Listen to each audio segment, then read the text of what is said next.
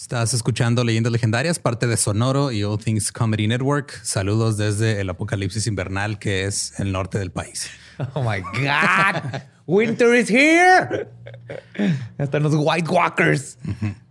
Pero este, hasta eso no nos tocó como Texas. Un saludo a toda la gente de Texas que ahorita, pues estamos grabando esto el martes. Ahorita todo Texas, absolutamente todo Texas está con eh, alerta de se los va a llevar la chingada Texas, el frío. Leí, está más frío que Alaska ahorita. Mm. Y luego salió que hay fotos desde el espacio, ¿no? Donde se ve congelado, Texas. Bueno, la estratosfera. Ajá. Ajá. Qué loco, ¿no? Qué loco. Y pues, este, nomás queríamos avisarles que estamos bien. Gracias. Ayer la gente estaba en Twitter. Si están bien, güey, les mandamos cobijas y no van a llegar.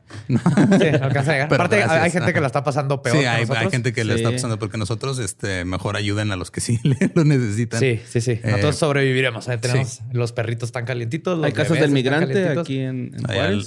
si quieren. Si quieren apoyar albergues, eh, porque digo, ahorita nosotros ya parece que Chihuahua ya, ya pasó, pero sigue Nuevo León, Tamaulipas. Entonces, este, tápense bien. Suerte, chavo. Suerte. y a los demás que les tocan apagones de la luz, pues también suerte. Sí. Y todos los trastos... no van a poder estar escuchando esto si tienen un apagón de luz. Ajá. Todos los trastos de fierro forjado, caliéntenos en la estufa, eso irradia un chorro de calor. Ok. Como peo ya. El comal, el comal, hay que aprender el comal. Hay que aprender el comal un rato. Ajá. Y los dejamos con el episodio 103 de Leyendas Legendarias.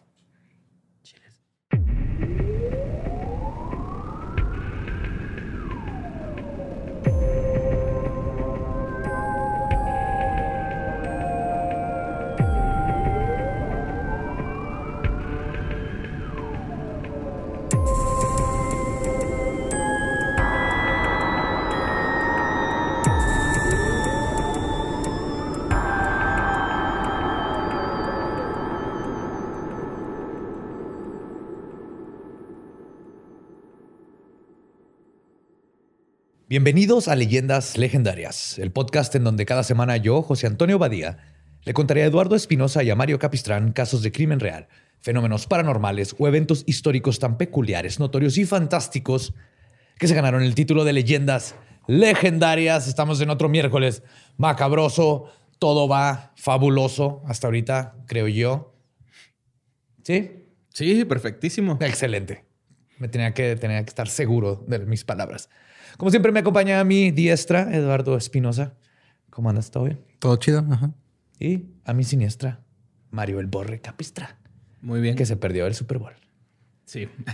Pero este. cuando lo mencionas así parece nombre de boxeador, ¿no? Está chido. Sí. Lolo. Y en esta esquina, Mario El Borre Capistra. El Borre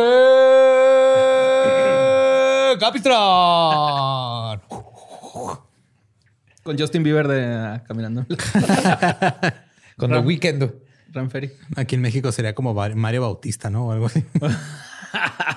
no. Fey. Estaría chido, ¿no? Fey, así. Vente, Fey. Ah, Fey estaría bien fregón. Fey creo que es el pegamento que sigue juntando a todos los mexicanos. Nadie se enoja con Fey. Todo el mundo le cae bien Fey. Todo el mundo la sigue en Instagram. Ella nomás está haciendo Fey. Podríamos decir que es nuestro complemento. Ajá. Yes. Yes. Ni planeado no se hubiera salido pues, hoy les traigo una historia histórica. Un, evento peculiar de la historia mexicana.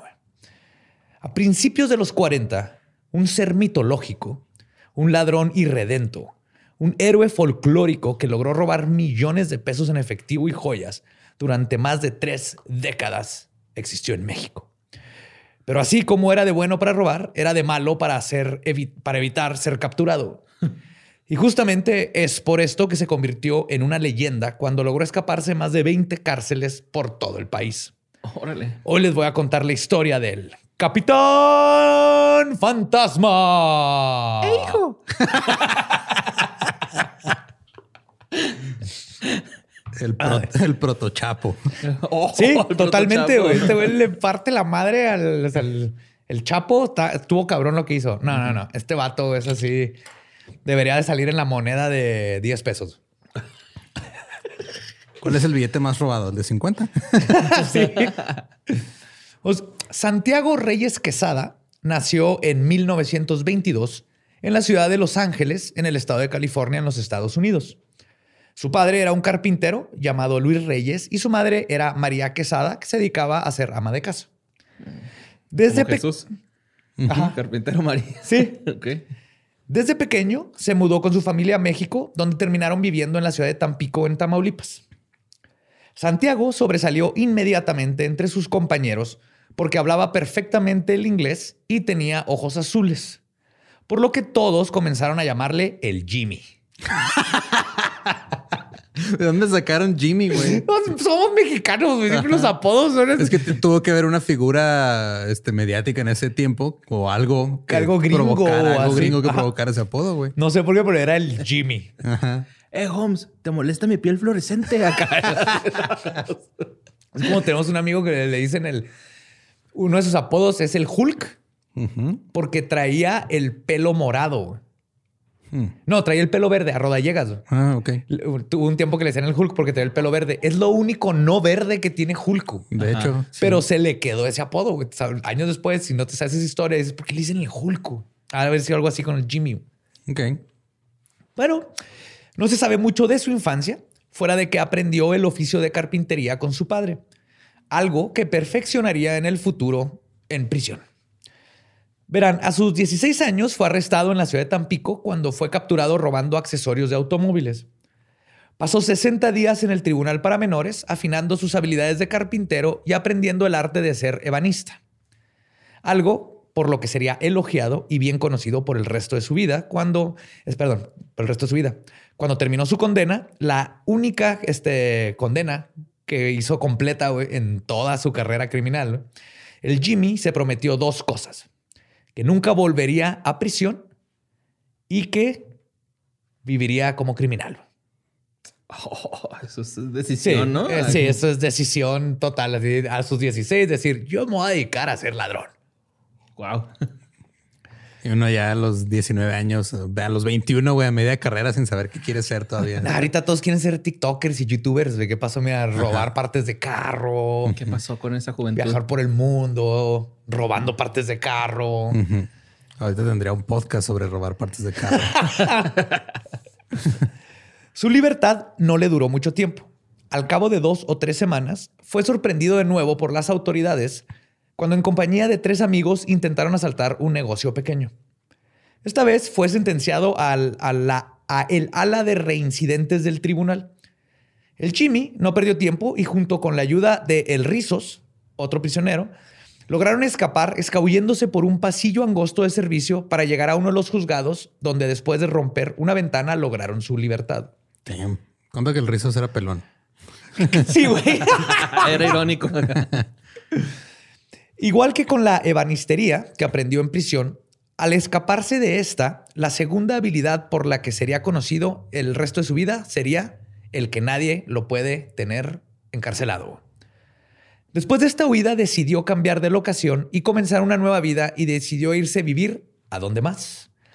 A la Ciudad de México, al barrio de Tepito. Uh, nice. Para los que no son de México, no están familiarizados, el barrio de Tepito es conocido por ser la cuna de grandes boxeadores. y, de un gobernador de Morelos. Ajá. Blanco. y es considerado un barrio con problemáticas sociales desde la época prehispánica, que ha conocido la delincuencia desde el mismo periodo. Y es conocido como el barrio Bravo. Sí, vendían este tapa, taparrabos piratas, ¿no? En Tepito en esa época. Calendarios aztecas alterados, alterados De hecho, yo creo que tenemos ahí el de los calendarios mayas también, ahí han de haber llegado y por eso creíamos que era el 2012.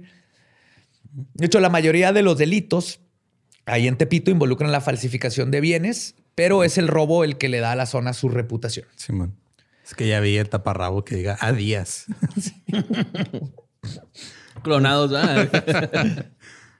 Obviamente fue aquí donde Jimmy aprendió y afinó más sus habilidades, convirtiéndose en experto cristalero, chicharrero, zorrero, cirujano, espadero y chorlero. Entonces me puse a investigar qué son estas madres porque son términos de los 30. Sé que chorlero es lockpicker, es alguien que, puede abrir cerraduras. Ok. Es chorlero. Espadero, no encontré otra cosa más que alguien que vende espadas. Cirujano ha de ser un slang de para algún tipo de acto criminal. güey. No creo que se haya puesto de doctor. No, en Tepito hay un chingo de neurocirujanos. Con su diploma pirata, ¿verdad? de, de la UNAM. Pero sí, cristalero, pues sí sabemos romper cristales. Si alguien sabe que es chicharrero, zorrero y cirujano en el mundo criminal, por favor, mándenos un correo. Cuando te meten así la cartera, a mano la cartera, es como la espada. El espadero Ah, es el mira, ok. nos acaba de decir. Carterista, carterista. Ram- El RAM es carterista. Que diga, el RAM sabe que es un carterista. There we go. Sí. Ya decía yo, pues, ¿cómo paga la renta el RAM? Pues, Después de un año de una exitosa carrera delincuencial, el Jimmy de nuevo fue arrestado en marzo de 1939 al intentar robar otro comercio.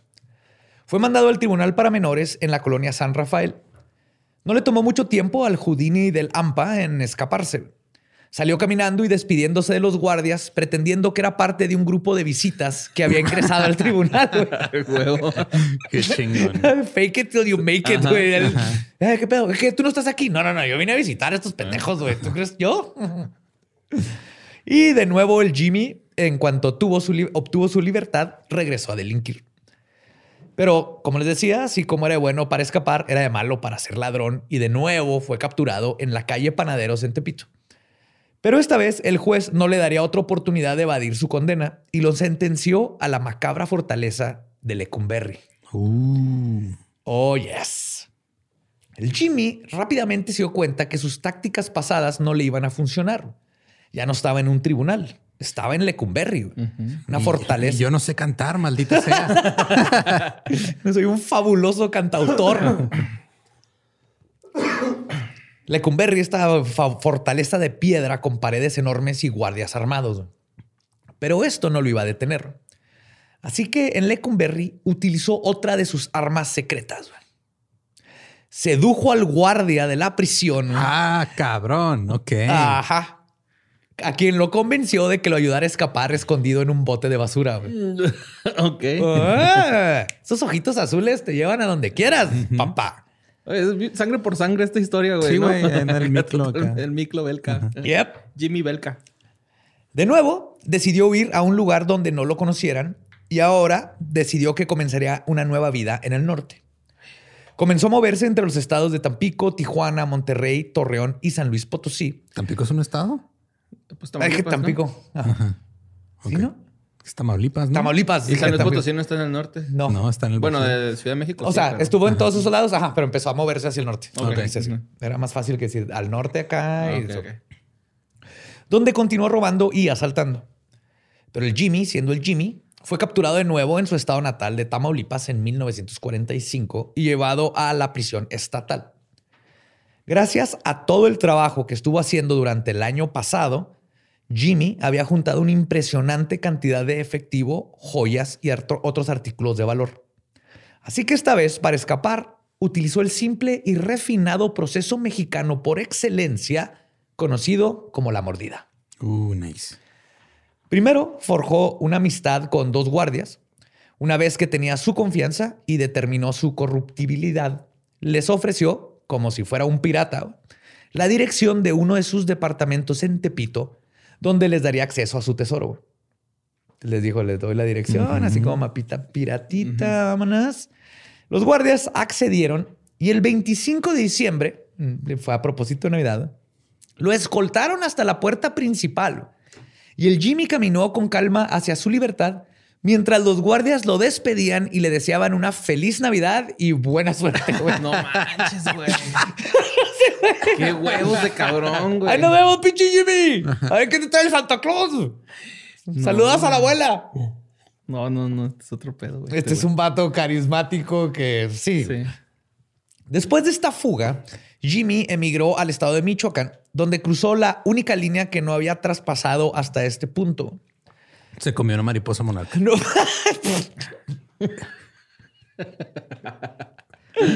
Pues, no se sabe exactamente cómo sucedieron los hechos, pero durante un atraco a un comercio, Jimmy asesinó a la propietaria de un balazo. Ahora bien, Jimmy era en general un, lo que se conoce como un ladrón caballero. No, no usaba violencia, rara vez este, hubieron asesinatos o todo. Hacerle daño a alguien no era su estilo, pero en estos tiempos sus atracos eran tantos que las autoridades comenzaron a atribuirle todos los robos de todos los estados al no tener un sospechoso.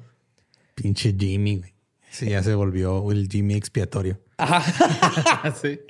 Entonces es imposible saber con certeza si los asesinatos que se le atribuyeron fueron en realidad cometidos por él o muchas veces nomás lo hacía por, por la, este, confesaba por tener la fama, este, si sí mató a uno o dos personas, por, con seguridad no lo podemos saber, porque no hay buenos récords y de, ahorita no hay buenos récords, imagínense en los 30. Eh, estamos por llegando a los 40. 40. 45, ¿no? Pero por lo menos, por este asesinato fue arrestado este, en el estado de Jalisco, a donde había huido después del atraco y llevado a la penitenciaría de Oblatos que está ubicada en la capital de Guadalajara. en la capital Guadalajara. O sea, pasamos por ahí. Sí, cuando fuimos a Guadalajara. Ajá. Andamos por esa colonia. Ahora, ¿ese es el que es el DIF?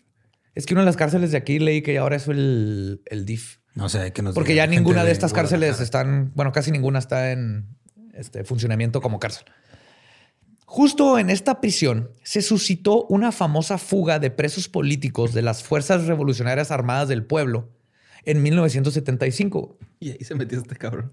No, esto fue, ya en 75. después, en esta ah, cárcel también es famosa por, no nomás por la fuga del capitán, Jimmy, del Jimmy, sino por esta fuga de las Fuerzas Armadas ah, eh, del pueblo, donde usaron cuerdas hechas de estambre para trepar una pared mientras un comando atacaba el otro lado del penal para distraer a los guardias. Fue todo un movimiento, eran presos políticos. entonces llegaron por un lado, empezaron a disparar a la puerta, y en lo que se distrajeron, salieron por el otro lado y por eso también es famosa esta cárcel. Pero aquí la fuga del Jimmy no fue tan coordinada como la de estos vatos y no hubieron balazos ni heridos. De nuevo, simplemente sobornó a tres custodios, perdón, que no, quienes no solo accedieron a ayudarle a escapar, sino que huyeron junto con él. Eh, güey, dame chamba, güey. Llévame contigo, Jimmy. Me bien culero. ah, sí, cállate, güey. Yo te iba a robarte autopartes y la, también pues, te puedo enseñar a hacer un caballito, una mecedora para la abuelita, güey. Cállate, vente, güey. Se fue con mil. No mames. Ah, chico. Te voy a extrañar. No me tienes que extrañar, güey. Ven conmigo. Ven conmigo, Roberto. Yo te doy esquina.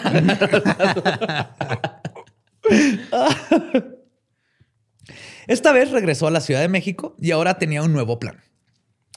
El Jimmy tenía años analizando las Fuerzas Armadas mexicanas, sus comportamientos, porte, cómo se relacionaban y hablaban entre rangos. Incluso ensayó y se aprendió los pasos marciales militares. Así que invirtió algo de su dinero que tenía guardado en varios uniformes de capitán del ejército, completo con sus tres barras, una pistola calibre 38 pavonada, que es cuando tienen el metal negro. Este, fabricó una credencial que lo identificaba como el capitán Roberto López Hernández. Además, compró un carro del tipo que usaban los capitanes de alto rango, al cual instaló un escudo y placas que había comisionado de la Secretaría de la Defensa Nacional. Y el escudo eran así como de metal. O sea, no era ahorita como imprimir un pinche vinil y pegárselo a la puerta. Un imancito, ¿no? Ajá, no, así eran así. Y desde ese día en adelante, el Jimmy sería conocido como el Capitán Fantasma. hijo.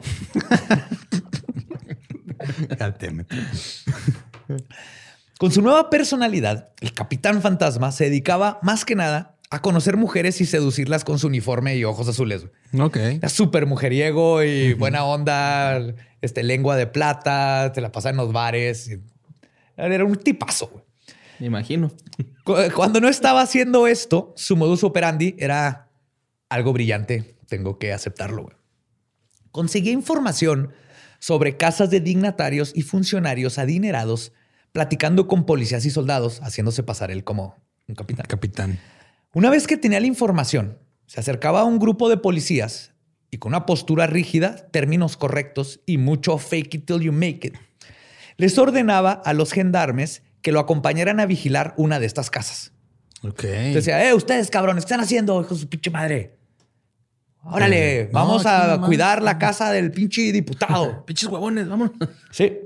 Una vez que llegaban, les decía que se quedaran afuera cuidando mientras él revisaba el interior. Y es así. Qué chingón, güey. Sí, güey. Y es así como el capitán fantasma podía robar casas de las personas más ricas y poderosas, güey. Con escolta, güey. Sí, no solo a plena luz del día, sino que con un pequeño escuadrón de policías cuidándole la espalda, güey. Eran sus halcones, güey. Esos son los que están. Ajá. Tenían escolta y eso, güey, ni cuenta, güey. No mames, güey.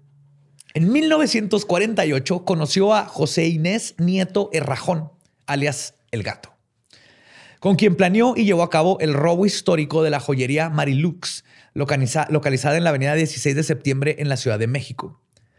Fue atrapado al poco tiempo después porque fue fácil identificar al famoso capitán fantasma de ojos azules vestido de militar. Todo el mundo lo conocía. güey. Pues sí. Entonces, nomás lo veían en la calle caminando. Ah, está ese güey. Sí. Sí. Hasta los mismos chotas, ¿no? Yo creo que han de haber sido así de. No, pues el capitán, el de ojos azules. Ajá. ¿Cuál cabrón? Todos aquí somos morenos. Lo llevaron a los amparos de la sexta delegación, donde su prioridad fue comprobar que era un civil y no un militar, ya que se había enterado que el ejército lo quería ejecutar porque ellos pensaban que en realidad era un capitán y por ende estaba desprestigiando al ejército. Sí, no, no, no. O sea, no soy uno de ustedes.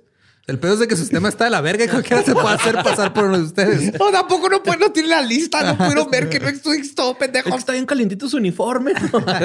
De hecho, si te tuercen con un rollo militar aquí en México, sí te ponen tu chinga, ¿no? Los militares, güey. Sí. Sí, yo, yo- yo Extraoficialmente tengo- te la ponen. Ah, no, bueno, también. Aquí en Juárez a un amigo le pasó, le, pu- le iba caminando con una chamarra esas que compras en las En segundas. las segundas, ajá. y sí, le, güey. le pusieron su cachetada, no estuvo tan cruel, pero sí le quitaron la chamarra y le dijeron que no podía traer eso. Y, Eh, Y es que los guachos son dos, tres chidos, ¿no, güey? Esos güeyes a mí Sí. me llegaron a parar y eran ley, güey. En acá. general son, Ajá. son este Las tor- decentes. las tortugas decentes. Pero sí, no te metas con los uniformes. Sí, esas no, cosas. ni, ni que te vean así con un lábaro patrio ofendiendo Ah, o algo no. así, hijo de su, Sí, tirándole de una bandera, güey. Simón, neta, güey. Sí. De eso sí lo traen bien arraigado. Cantando el himno nacional con beat de trap. Mexicanos. Como el de Con- la América, no ¿no? es trap. Ándale. ¿Cómo se llama? El...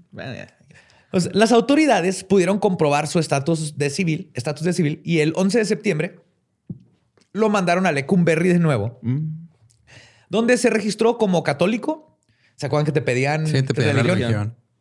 Católico de 25 años, mecánico, con tercero de secundaria estudiada y domicilio provisional en Regina 91 en el primer cuadro de la Ciudad de México. Para este ¿Ahí mo- vio el RAM, en esa madre? En el- Ajá, sí, ¡Wow! ¿En el, en el Recumberry? No mames. Para los que no sepan qué chingado está pasando, es el, está dirigiendo Ram, es el, el Ah, sí, sí. episodio. Entonces, el- Y Ram Cuando no. ¿Viviste en esa calle en la Regina? El RAM Flash. Tiene 20.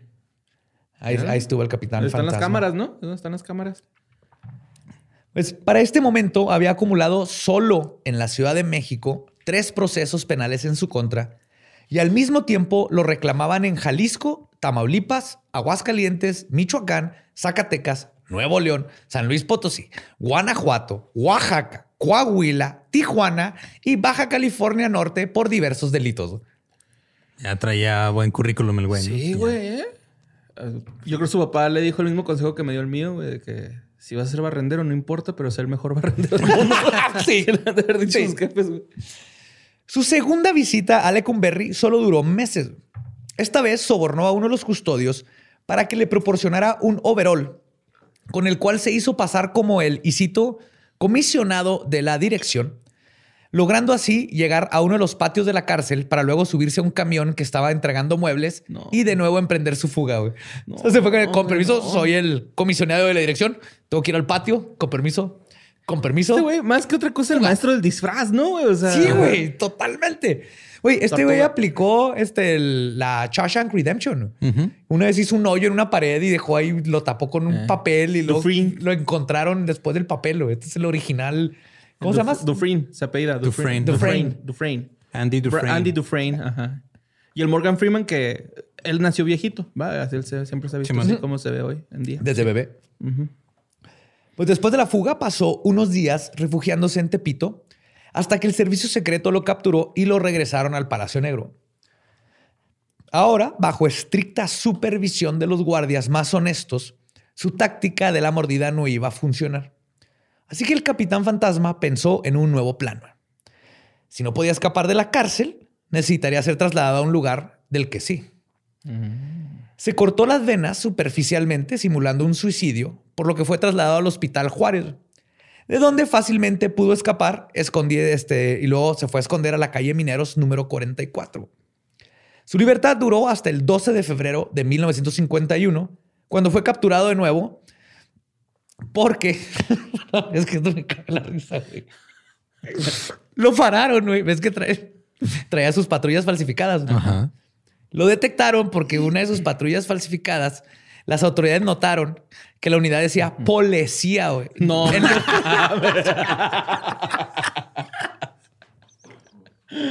seas mamón. Sí, güey. A mí me hubiera pasado. Así es como me hubieran capturado a mí, güey. Sí, man.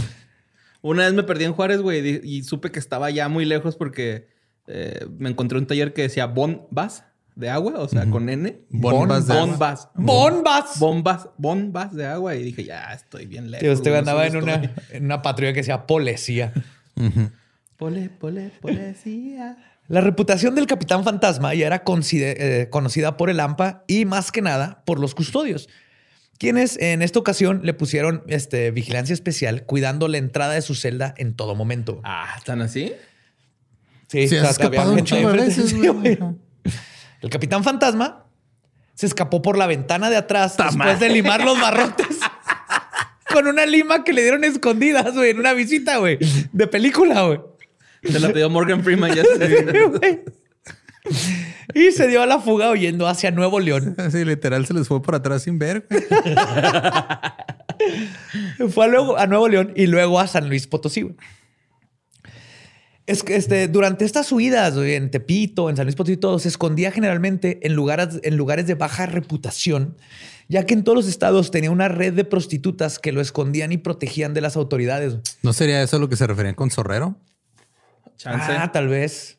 Que era pimp. Sí, pero no, él no era pimp, nomás era súper compa de las ah, prostitutas. No, no era proxeneta. Era, compa de todas y llegaba a prostíbulos, se llevaba con todas, les pagaba súper bien, entonces lo cuidaban. Entonces nomás tenía que llegar a uno y lo escondían y así que no, aquí no hay, no hay madre ni nada. No, aquí no hay ningún fantasma. Todo bien. El que, pues escondiéndose así, el capitán logró burlar a las autoridades por mucho tiempo. Pero en 1954 finalmente fue capturado en Ciudad Victoria, en el estado de Tamaulipas. Ah, ahí estudió mi mamá. ¿En Ciudad Victoria? Y está bonito. Ciudad Victoria está bonito. No conozco. Yo tampoco conozco Tamaulipas. Ahí es donde no, no te llegan... de mucho, pero está bonito. Es donde no llegan eh, huracanes porque los aliens los cuidan. Es Tampico. Tampico. Miramar y Madero están pegados. Haz de cuenta es Juárez el Paso, pero en playa. Está ah. bonito. Sí, está bien bonito. A mí sí me gusta un chingo esa playa, güey. Está... Está coquetona, así de esas ah, pues de, allá es Nicho Peñavera, güey. Vamos a tener ah, que ir a dar un, tour de los escapes del Capitán Fantasma. Y luego se ve el mar plateado. Creo que también, sí. Porque se mete el... Bueno, la luna sale y se en chingonzote el mar, güey. Qué perrote, güey. Wow. Y es la primera vez que fui en Spring Break. Ay, Si hubieran, tal vez si hubieran puesto aliens a cuidar las cárceles de Tampico, güey. Este güey no se hubiera escapado.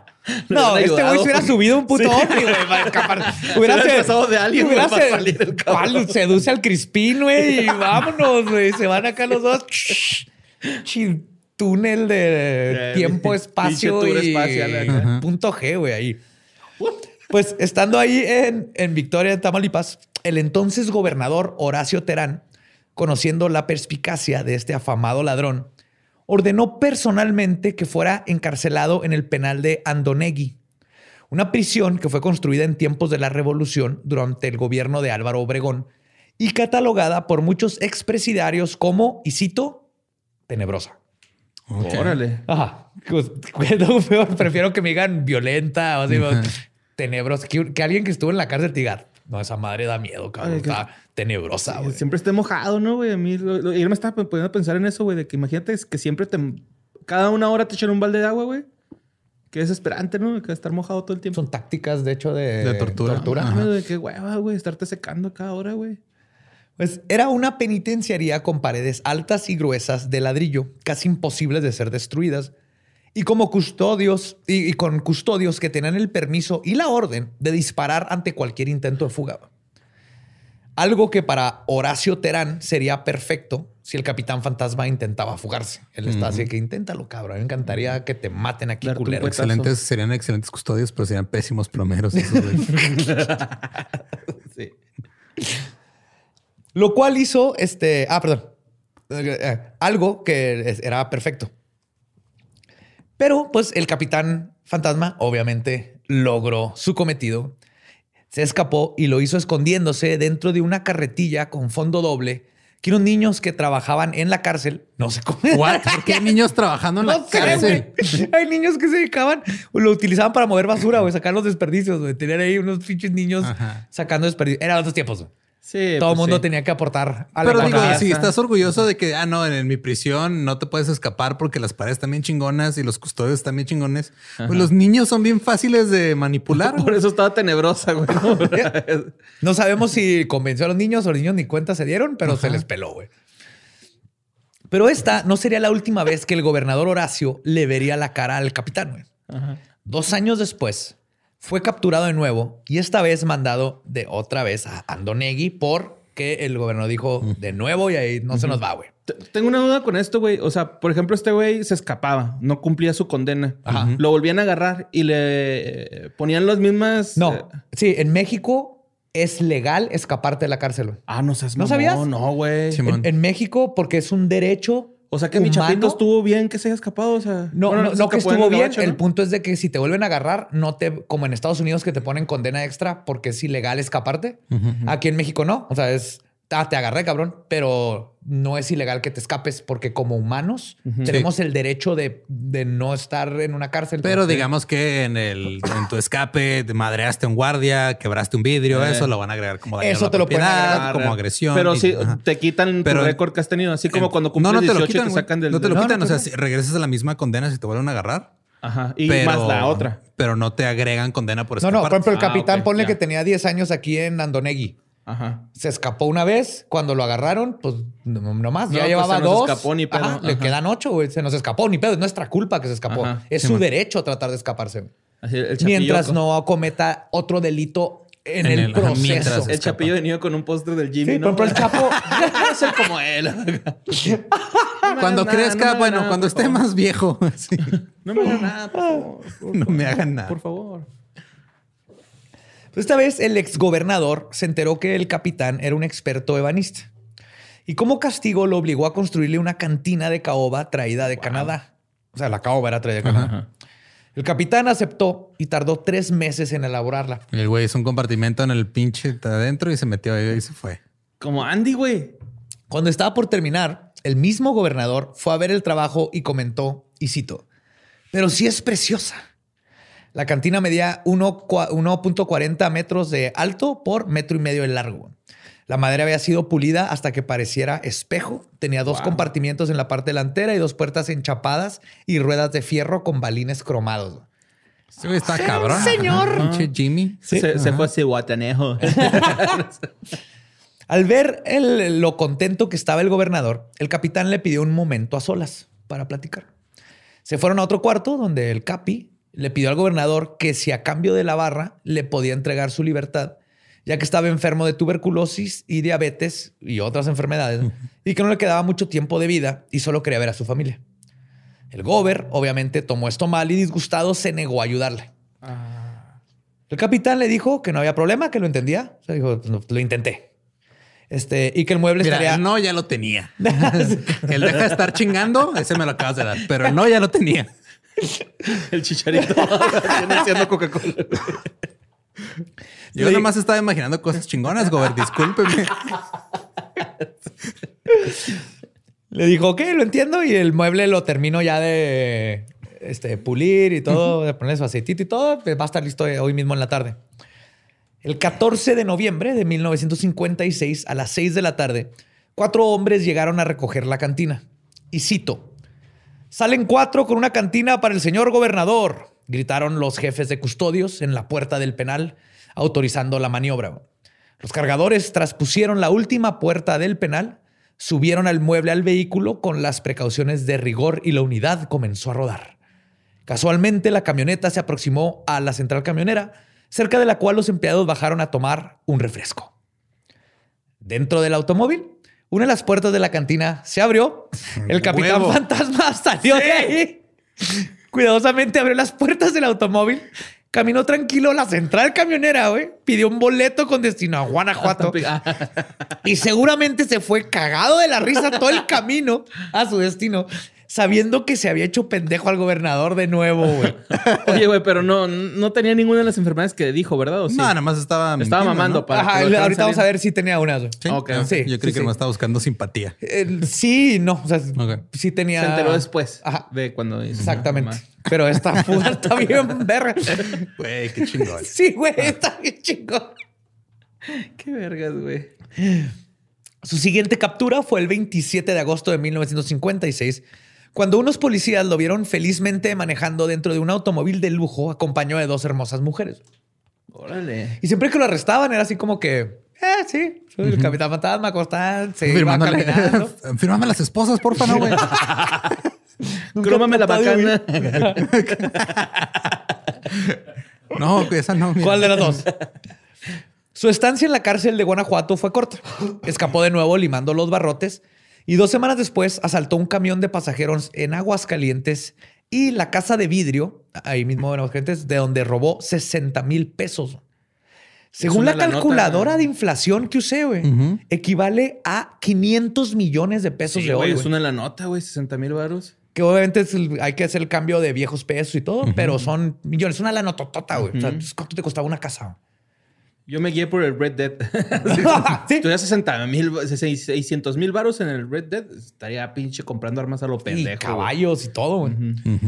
El Capitán Fantasma reapareció en Torreón en 1958. Y cito: Una ola de. Ah, no, déjame hago como. como eh, ¿Eres de Torreón? no, como este, el, estación de radio viejita, güey. Una ola de cuantiosos robos sacudió a Torreón y eran tan inexplicables, tan limpiamente realizados estos latrocinios que la policía local se los atribuyó al capitán fantasma, de quien se sospecha que residía en la comarca lagunera. Cuando intentó asaltar la farmacia Luisiana, se suscitó una persecución en carro que culminó con el capitán recibiendo impactos de bala en las piernas. ¡No! ¡Miclo Belka, güey! Sí, güey. este pedo sangre por sangre. Pero con más escapes. ¿Dónde se basaron? Pues esto fue lo que ocasionó que fuera capturado de nuevo el 18 de julio de 1959. No mames. Esta vez. Dime que le amputaron una pierna y que se hizo la pata de palo más bonita de la historia, güey. con, sí, con de con eso escapaba, güey. Tenía así Con detalles barrocos, ¿no?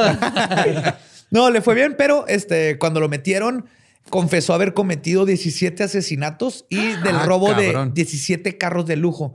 Pero te digo que no sabemos cuánto se inventaba, cuánto era así como que, sí, güey, sí, güey, son 17, whatever, porque se ve que se iba a escapar. Entonces no, estoy diciendo que es inocente, nomás de que no podemos saber. No, porque este güey sigue siendo un ratero. claro, claro, pero, ¿Pero sí perdió las patrullas? No. No, no, no, o sea, ahorita vas a ver. No, no, no. No, esas las dejó en México, las que sean policía. policía. No, no, este, pero me refiero a que no podemos saber exactamente qué sí y qué no. Sí, man. Oye, pero ¿cuántos impactos recibió, güey? No decía. Ah, pero se, No, estaba bien, está bien. Uno o dos acá.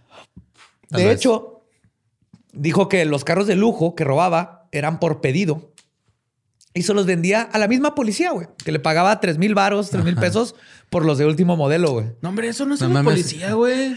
Pero fue cuando lo, atraparon justo en la noche que necesitaba conseguir como 24 carros para un güey, ¿no? Sí, sí, así es. Y unos DVD players de un camión. hay que hacer todas las referencias a cine permanencia voluntaria que se puedan. Sí, güey. Sí, sí, sí, sí, Por favor.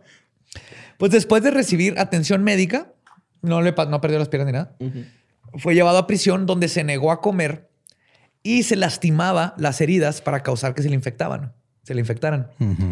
Para agosto del mismo año tuvo que ser llevado al hospital por su estado de salud. Fue esposado de una mano a la cama mientras era custodiado por varios policías. Esto no fue suficiente para detener el poder del capitán fantasma y su poderosa mordida. Escapó de nuevo el 23 del mismo mes y ocasionó la movilización de 300 policías que lo buscaron en toda la comarca lagunera y centrales de autobuses. Incluso se ofreció una recompensa de 5 mil pesos por información que llegara a su, llevara a su captura. Pero nada de eso funcionó. El 4 de noviembre volvió a ser capturado, esta vez en el estado de Nuevo León, donde fue mandado al nuevo penal que contaba con un moderno sistema de alarmas, cables de alta tensión y torres de observación con francotiradores. Por fin, una cárcel que podría mantener adentro al capitán fantasma. Por lo menos por tres años. Ok. Ajá. Tres años. Tres años. es de lo más, más tiempo que ha hecho una condenada. El 28 de agosto, de nuevo utilizó sus poderes ebanistas para escapar. Esta escalera. Esta vez, ¿no? Hizo otro mueble bien bonito con un panel falso que había encargado una señora rica de Monterrey, güey y donde de nuevo simplemente fue sacado de la cárcel sin que nadie se diera cuenta, güey. es que neta, ¿cómo chingas? Si ya saben que se escapó hace una vez. que lleguen con los migras así a pegarle con un martillito, ¿no? Ah, Yo estoy seguro que cuando se saliera de ¡Ah, ¡Capitán! ¡Fantasma! Y lo salía. Yo eso es lo que haría. ¡Ponte nuevo! Ah, yo sí me escaparía, güey. O sea, ese tipo de mamadas. Pero es que, güey, neta, o sea, ya, ya en este punto ya, net, ya es ineptitud, güey. Ya, no, ya no es tanto la habilidad de este güey, ya es la ineptitud de, de México. Porque al principio era este güey, como que este güey era hábil para escaparse y luego ya después es no, ya no es, esto ya es triste, güey. Esto es el sistema penitenciario en México no, no y, y, qué raro, ¿no, güey? Que no haya tantos casos como que no se atrevían a escaparse o qué pedo, güey. Pues quién sabe, pero el capitán siempre fue el, el buenote para esto. Güey. Qué chía que ese güey no se daba por vencido, güey, aunque estuviera ya en la cárcel. Nunca. Sí, no, eso, eso sí, eso, el espíritu del capitán fantasma creo que es lo que hay que sacar de aquí, no su, su criminalidad. Pues después de esto no se supo nada del capitán por varios años, hasta que en 1964 cometió varios atracos en Orizaba y luego lo, logró el robo del siglo, cuando desvalijó la residencia del entonces gobernador de Puebla Aarón Merino Fernández, llevándose dos millones de pesos. wow. Calculándolo en la misma calculadora que digo, no puede ser posible, son 20 mil millones de pesos de ahorita. Güey. Pues digo, ya sin los ceros, sin las cosas y todo eso. Pero ponle que es una chingo Es un chingo, güey. Para 1965, hasta el FBI tenía una orden de arresto por robo de autos y asesinato en los Estados Unidos. aquí sí podemos ver los récords de aquí, si son más este, exactos. Exactos a la hora de, de los asesinatos. Pero, o sea, él, podía. Ah, pues era gabacho, ¿no? Era gabacho, este, Nació en Estados Unidos. Y cito: Se busca a Santiago Reyes. Quesada llegó a México. Eh, no, estos son los gringos, ¿verdad?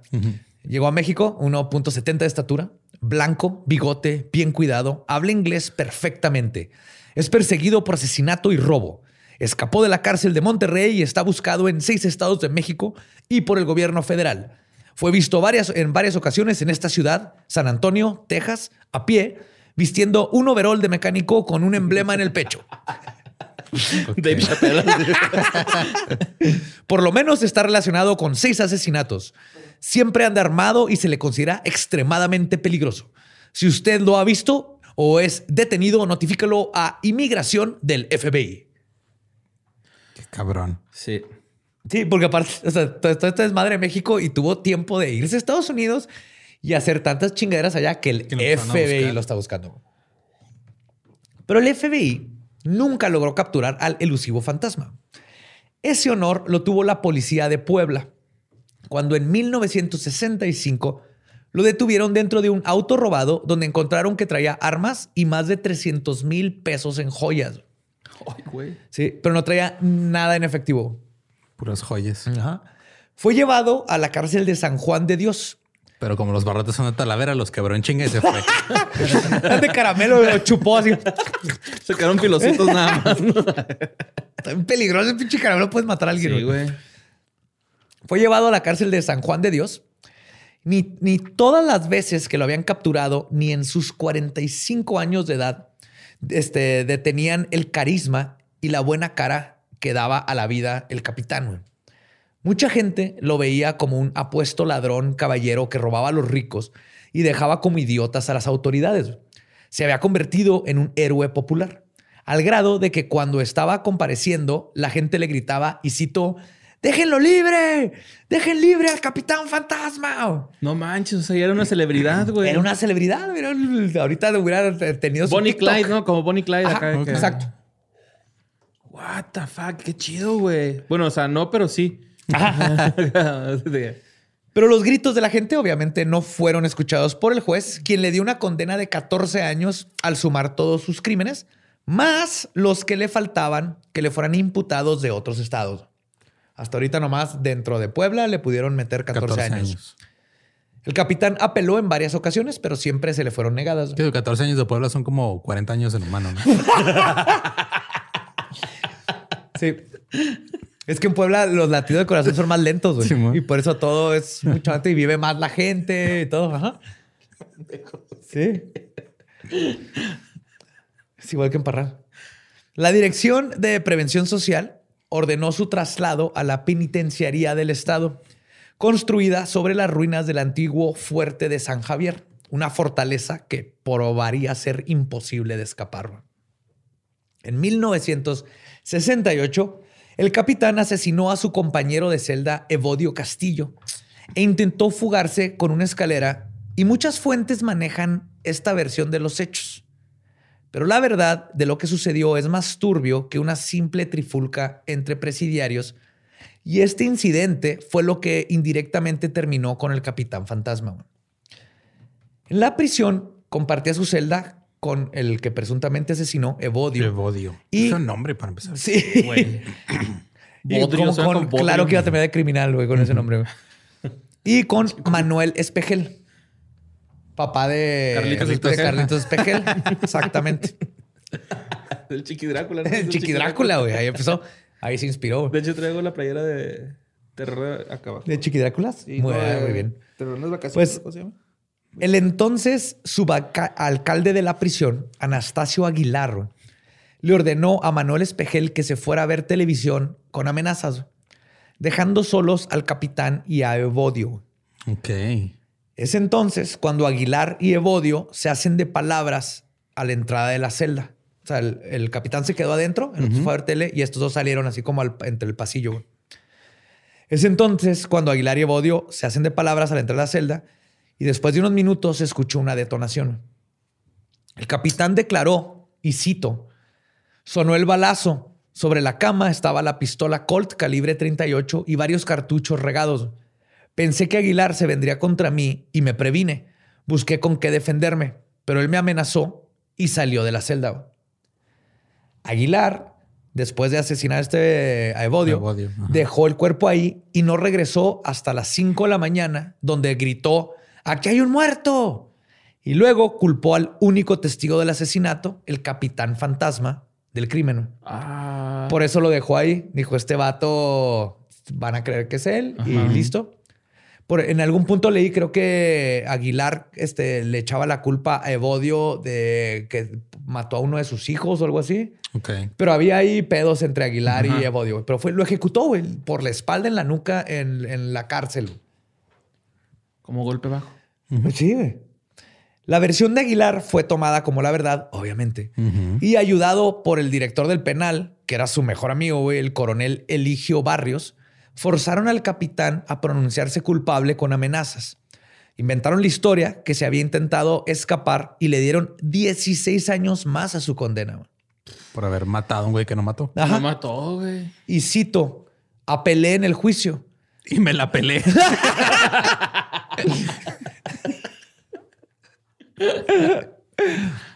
Pero luego dijeron que los tres que ocupábamos la celda habíamos tratado de huir por una escalera hecha de palos y unos boquetes y que yo había matado a Evodio.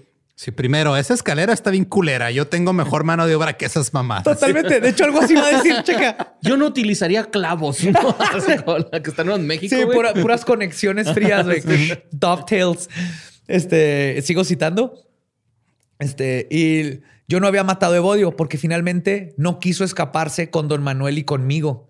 Era infantil esa versión, ya que todo lo que tenía, eh, tenían bien tramado y en San Juan de Dios no hay necesidad de preparar una escapatoria, ya que en unos cuantos minutos se puede realizar la huida.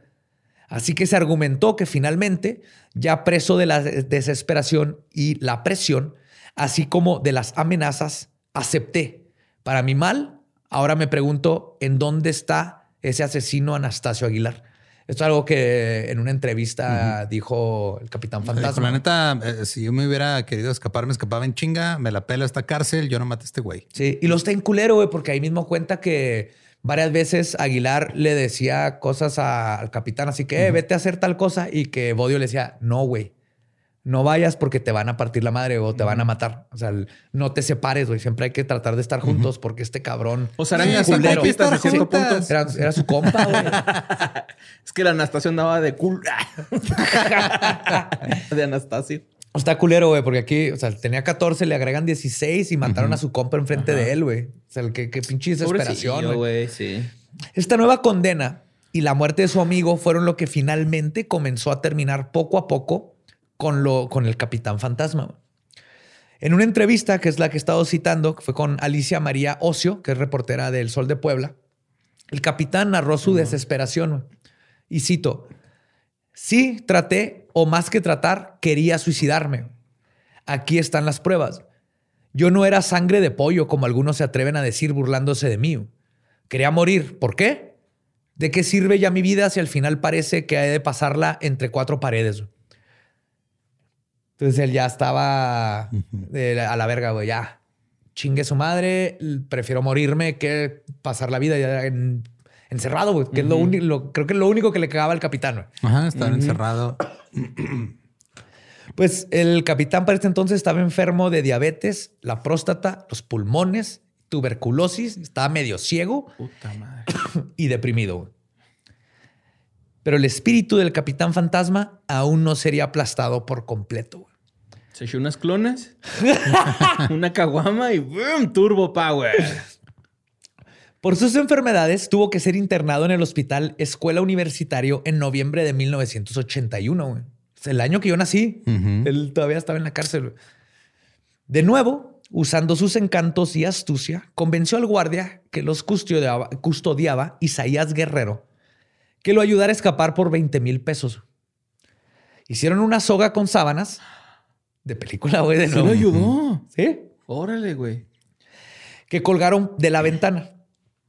Y el capitán comenzó a bajar mientras Isaías sostenía la cuerda hechiza. El problema es que calcularon mal y quedó corta. Güey. Faltaban tres metros. Ay, güey, sí es. Es un cacho. Es bastante más de un piso. Ponle un piso. Ajá. Y con las piernas jodidas por las balas. Ajá, y, ya viejito. Ya viejito. Ajá. Cuando el guardia vio esto que le faltaba, le valió madre y empezó a mover la cuerda y hasta la soltó, güey. Y el capitán se rompió las dos piernas al caer. Aún con sus fracturas, enfermedades y 59 años de edad, se arrastró hasta un contenedor de basura donde se escondió y se desmayó. Ahí duró tres días. Hasta que unos niños se lo encontraron inconsciente, pero vivo. Que andaban buscando a los niños en la basura. Comida. Seguramente, güey. la verga. Estamos hablando de México en los 40. No, ya es el 81. No, ha cambiado ni madre, güey. Gente con las piernas lastimadas, ¿no? Así en específico. Capitán Fantasma. Ahí empieza todo otro spin-off de, de esta serie, güey. De hecho, el policía Isaías luego fue enjuiciado por intento de homicidio, güey. No mames. Ok. Abandono de persona y otros cargos, güey. Porque soltó la cuerda y lo dejó un herido ahí, güey. Ahí sí funcionó el sistema bien chingón, güey. La última fuga del capitán fantasma le duró 80 horas, güey. No mames. Regresó a la cárcel con sus dos piernas rotas el 4 de febrero de 1982, pero a los pocos días de su regreso, parte por su cuerpo deteriorado y creo yo, parte porque su espíritu al fin había sido aplastado. Mm. Santiago Reyes Quesada, el capitán fantasma, se escapó por última vez de una prisión que nunca volvería a ver cuando falleció el 13 de febrero de 1982. Se escapó de esta prisión llamada vida. Deja tú, güey. Ay, güey. Se llevó la última carcajada, güey, porque no cumplió ni un tercio de su condena ah, final, güey. Güey, con piernas nuevas, teniente fantasma.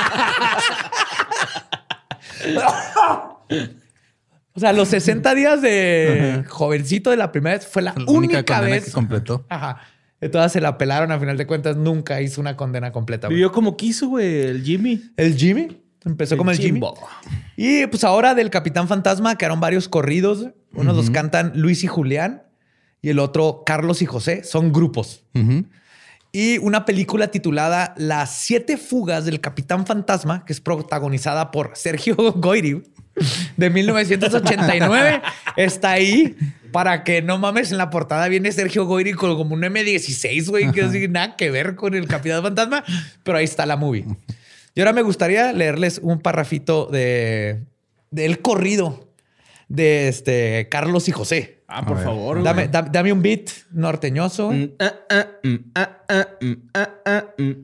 El carro de basura de Victoria te escapaste de la ley de Monterrey.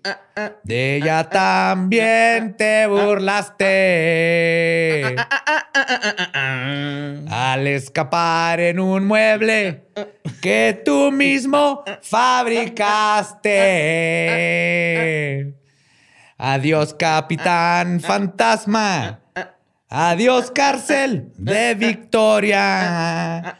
Esas cárceles ingratas que conocieron tu historia.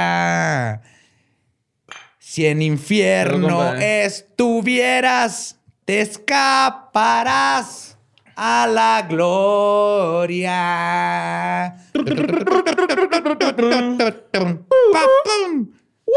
¡Epa, epa! ¡Arre, épale! Me siento como que acabo de entrar a una cantina de mala muerte en una ciudad desconocida. ¡Échele apio! ¡Échele apio, compadre! ¡Échele apio! ¡Júpala, júpala, júpala! ¡Norte, norte! ¡Pum, pum! Está haciendo cosplay de... y esa fue la historia de El Capitán Fantasma. ¿Qué pedo con ese güey? Ídolo, ídolo nacional. Junto con Cuauhtémoc Blanco. Ídolo. Neta, güey. Qué chingón, güey, que no sé. No estuvo bajo los pinches pies, güey, de la hipocresía de la autoridad mexicana, güey. Porque eso es, güey. Los pinches autoridades mexicanas también roban y este güey también. Que dijo, pues si ustedes también, pues yo también, culeros. Y se las aplicó muchas veces. Sí, era, me arrestaron, ok, vamos a la cárcel. Y luego encontraba cómo se les pelaba. Y era de el juego de eterno de gato y ratón y policías corruptos. Porque un chingo de estas cosas era, les vendía carros, los compraba, los, o sea, ah, México no ha cambiado. México hermoso y precioso.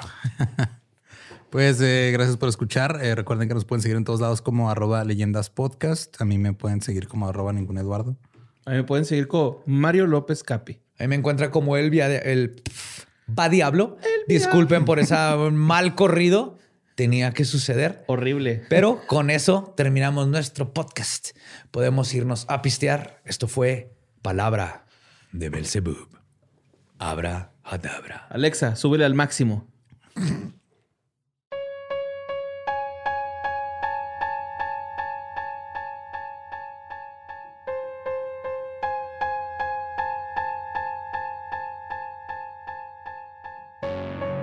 Y ese fue el episodio de El Capitán Fantasma. Te faltó el, hijo.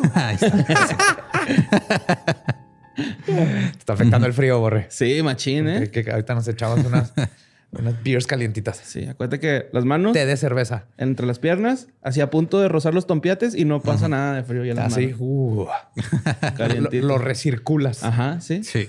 Estaría padre tener así como. Estaría padre para el frío tener así como hoodies y sudaderas de leyendas, ¿no creen? Sí, oh, estaría bien padre. de hecho, yo no traigo la mía hoy, pero. Qué buen plug metiste ahí. Claro, güey. Pero traes tu sudadera de leyendas. Maldito sea el capitalismo. Aprobado por este juarenses pasando frío. Sí, están calientitas, la neta. Ah, qué chido. Pues si quieren cualquier tipo de mercancía oficial de leyendas, eh, vayan a todas nuestras redes, se pueden encontrar todos los proveedores. Hay desde playeras eh, tazas, tarros, vasos, stickers. Eh, son un chingo de cosas. Sí. Entonces, leyendaslegendarias.com y ahí se van a los este, proveedores. Ajá. Y este, hablando de materiales raros, eh, Badia me pasó un artículo de que un güey. En Estados Unidos existe una cosa que es el FOIA, que es el Freedom of Information Act, tú como ciudadano puedes decirle al gobierno, quiero que me des todos los registros que haya sobre este tipo de cosas. Y a veces aquí también lo tenemos, pero ya lo quieren quitar. Simón. ¿Cómo se llama? ¿El INAI? No. Sí, ¿no? IFI, algo así. El. IFI. Sí, y este, y a veces hacen güeyes, te mandan así nomás una hoja llena de todo marcado en negro. Pero un güey que se llama eh, Anthony Braglia eh, mandó una para pedir información sobre experimentos que está haciendo el Pentágono con materiales entre, entre comillas alienígenas. Ajá. Wow. Sí. Entonces, este, ¿te, te acuerdas en el Roswell que había como un material que se, no se formaba? O sea, como que parecía metal y luego lo aplastabas y se volvía a hacer. ¿O no te acuerdas porque estabas en el chingado celular cuando estábamos grabando ese episodio? ¿No te acuerdas Fue cuando estabas... Ah, que estaba Mónica, sí, Sí, cierto. que pasaste ahí atrás ¿Te acuerdas en decir, yo ni estaba en ese capítulo? Ahí estabas, pero estabas en el Sí, pero chingado o sea, celular. en la mesa. Pero el ¿verdad? material que era así un pedazo de metal y luego lo aplastabas y cuando lo abrías se Ajá, volvió a hacer. Sí, sí, sí. Pues sí existe. Pues Mercurio. Resulta que hay una madre que se llama Nitinol que hace precisamente eso y que el Pentágono y, y otras es, agencias lo estaban... es el que, dependiendo de la fuerza que le apliques, es líquido o sólido, ¿no? No, es un, no- en un- es un Líquido no- no, newtoniano. Ah, ok. Fluido no newtoniano, Simón. Ok. Que sí Como le decía, curiosamente sí le decía Newton a todos los fluidos que no eran suyos, pero de ahí se, de ahí se desvió. También los echaban en la pared, significado. Y este, o sea, aparentemente estaban tratando de ver si podían usar este tipo de material para aplicaciones de la salud, lo cual me parece curioso. O sea, pues, puedes tener una especie de tejido que no se abolle en tu piel. Sí, no sé, o para el- cambiártelo por un hueso. Tal vez, no sé, güey. Tony Hawk sería feliz con eso. Una nueva Se cadera rompe, güey. alienígena. Ahora, este, nada más cabe mencionar que este artículo es del Daily Mail, que es Mm. un tabloide, no es muy confiable a veces, entonces hay que tomar la información de quién viene. Y si Pero las- se hizo el, o sea, el el güey que pidió la información del gobierno, ese güey sí es un ufólogo, bueno, ya sería guapólogo, ¿no? sí, guapólogo ya. Sí, raro guapólogo. Sí, pero él pidió, y de hecho lo que está leyendo es que logró conseguir los papeles porque no pidió información sobre ovnis, pidió información sobre titanio y níquel, no creo que los materiales de los que está hecho. El- entonces ahí es donde encontraron, pues hacen su search y lo encontraron. Y ahí vienen las fotos de los documentos también, como dice Lolo. No, Sí, o sea- No es como el Black Bolt que es- sabemos que es oficial y ahí te ponen todos los documentos. Estas son fotos de los documentos que tiene, pero sí hablan de que están que, que experimentan con materiales que encontraron en un no se, no se sabe exactamente que sea Roswell, pero sí dice que en un este En un estrelló, sitio, ajá. en un sitio de un estrellamiento. Órale. Un Y se- accidente de ahí se le redimió el capitán, este, el se encontró que le cambiaron su- sus metalitos por un este globo. Sí. Aquí se está redimiendo porque parecer sí está, pero falta ver, ver que ese vato suelte bien los documentos para poder ver que sí son oficialmente los que le soltaron. Ese vato se llama Jonathan Reed. Ah, Se llama, sí es Anthony, es que está raro su apellido, Baraglia o Bra- Bragalia, perdón, Anthony Bragalia, Simón. Bragalia. Entonces aparentemente le dieron 150 páginas de documentos, Órale.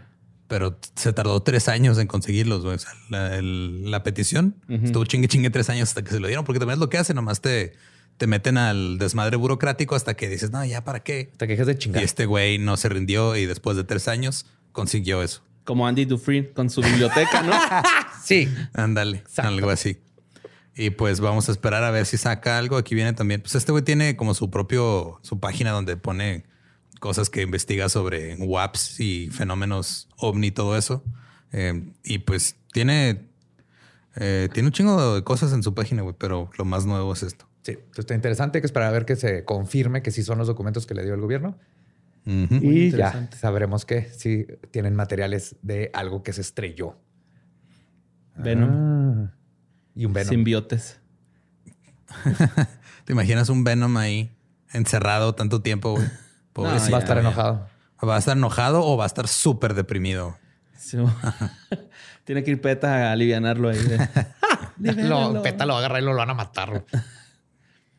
O van a salvar el planeta. Se los agarra y con fuerzas sobrenaturales salvan la naturaleza. ahí. Es que eso no hace Peta, borre. Luego tenemos Ajá. un episodio. Sí, güey. Va y rescata perritos de un lugar para ir a matarlos en otro. Con Malditos. tal de que no estén en ese lugar encerrados y hicieron su trabajo, pero los sacrifican, que no tienen dónde ponerlos ni nada. Como los del circo, el Partido Verde, ¿te acuerdas? Que se liberó un chingo de animales y todos. Digo, de perder estaban mal comiendo, ¿no? O sea, Ya después ahí donde comían, güey. Eh, Esto sí es culpa de México. Siempre pensamos así, hay que hacer eso, está bien chido. Nunca pensamos cómo ni consecuencias. Hasta después. Ups, sí. Sí, hay que hacer apagones porque no tenemos gas natural para hacer luz. Pinche En fin, eh, pues eso es todo por este episodio. Eh, y tápense bien a los que les va a caer el frío porque se va a poner cabrón. Sí, se va a poner bien culero. Y los queremos mucho. Y bueno, ya grabamos este. Esperemos que se mantenga la electricidad para escucharnos y vernos el próximo miércoles macabroso. Y si todavía tienen agua, bañense. Existen historias tan oscuras, tan extrañas, tan al día que no pueden ser contadas en leyendas legendarias. Para eso inventamos una nueva dimensión. Historias del Más. En Historias del Más Acá encontrarás reseñas, noticias y tendencias al estilo de Badía, Lolo y Borre. Ahora en un episodio adicional cada jueves. Busca Historias del Más Acá en Spotify.